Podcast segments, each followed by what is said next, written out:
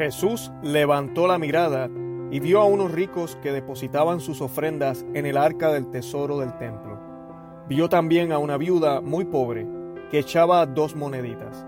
Entonces dijo, en verdad les digo, que esa viuda sin recursos ha echado más que todos ellos, porque todos esos han dado de lo que les sobra, mientras que ella, no teniendo recursos, ha echado todo lo que tenía para vivir. Palabra del Señor, gloria a ti, Señor Jesús. Bienvenidos a Conoce, Ama y Vive tu Fe. Este es su hermano Luis Román.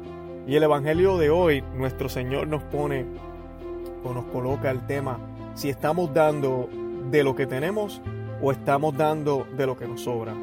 Y hablando de una viuda, ¿verdad? Dando su ofrenda en el templo, una vieja tradición judía nos dice que el templo que actualmente ¿verdad? ya no, existe, lo único que quedan son los muros.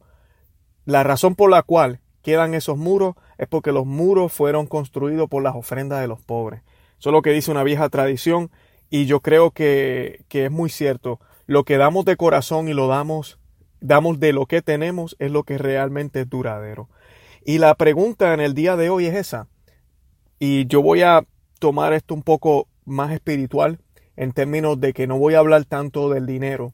Usted como católico, usted como cristiano, debe analizar y darse cuenta si esto está dando de limosna o de diezmo lo que se supone que le dé a la iglesia. La iglesia católica no nos exige dar el 10% como a otras denominaciones cristianas, porque San Pablo mismo lo habla y las sagradas escrituras también nos lo dan a entender de que lo que nosotros debemos dar es lo que tenemos y lo debemos dar de corazón. Cuando ponemos una regla del 10%, el 20%, el 15% o lo que sea, ya se vuelve una costumbre y un requisito.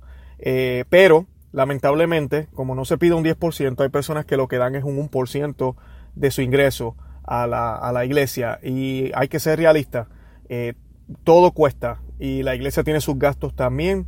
Y la Santa Biblia dice que donde está tu tesoro, ahí está tu corazón. Y eso pues para usted para meditar. Si el Señor le ha dado buenos eh, eh, bienes grandes en términos monetarios, debe analizar y ver qué es lo que está haciendo con ellos. Y si el Señor no le ha dado muchos bienes monetarios o financieros, ok, ¿qué estamos haciendo con lo que tenemos?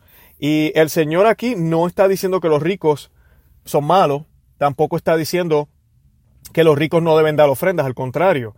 El Señor está hablando aquí de no la cantidad, sino la calidad. Y de eso se trata. Nuestra vida como cristiano no se trata de cantidad, sino de calidad. Yo puedo estar todo el día en la iglesia y realmente nunca estuve con mi Padre del Cielo. Yo puedo estar todo el día leyendo la Santa Biblia y realmente nunca entendí lo que me quisieron decir. Yo puedo estar toda la vida con mi esposa y realmente nunca la amé como debí, debí haberla amado. Así que que yo esté casado no significa que amo, que yo sea cristiano no significa que amo al Señor y que estoy salvo. Así que no se trata de la cantidad, ni de los años, ni del tiempo, sino de la calidad. Y la calidad es entregarnos por completo. Y qué mejor ejemplo que el ejemplo de la cruz. Nuestro Señor entregó toda su vida, hasta la última gota de sangre por ti y por mí. Él nos dio el ejemplo y así debemos ser nosotros, debemos entregarnos por completo. ¿Qué no estamos entregándole al Señor? Aquí tenemos una viuda, una viuda que no tenía absolutamente nada. Entonces, ¿de dónde sacó la ofrenda que llevó? Aquí podemos, ah, ¿verdad? Podemos este, especular. Podemos pensar que fue un regalo que alguien le dio, o una limosna, alguien que le, vio que estaba en necesidad y le dio una limosna. Eh, Pudo haber sido que ella vendió algún bien, hizo algún tipo, ¿verdad? Cocinó algún tipo de comida, vendió algo y lo, ¿verdad? Un servicio y lo, y lo dio para la, para la ofrenda. Y tercero, vendió de lo que tenía.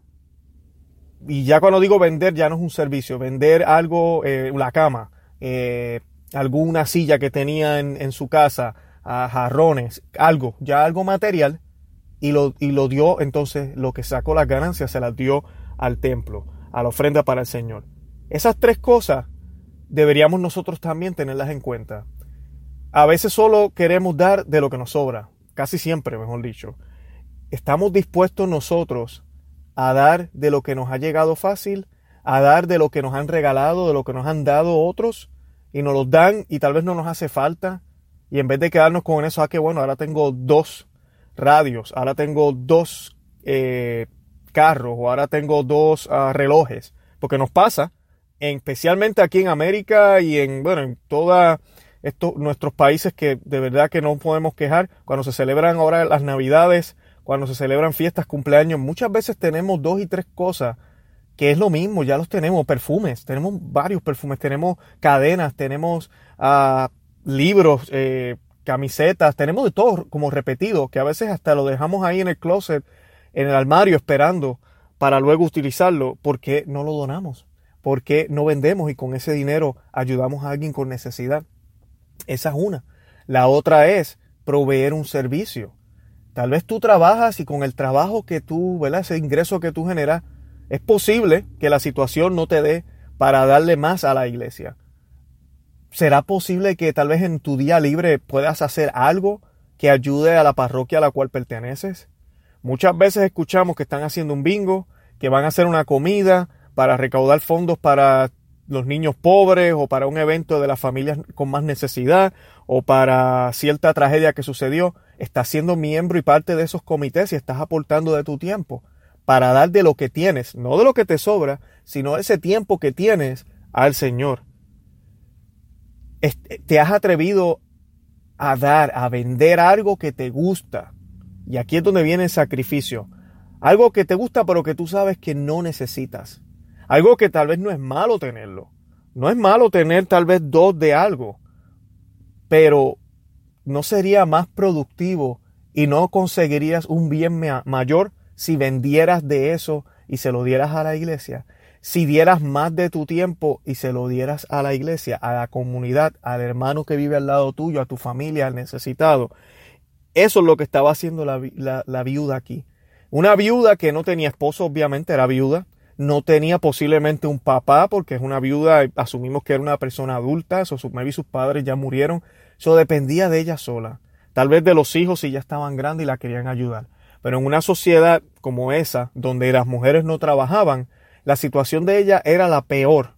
Tu situación no se compara a la de ella. No, me, no importa la que sea. Así que vamos a analizarnos en el día de hoy y a recibir la invitación del Señor.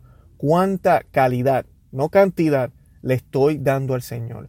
¿Realmente le estoy entregando mi vida o le estoy entregando el tiempo que me sobra? Que Dios los bendiga.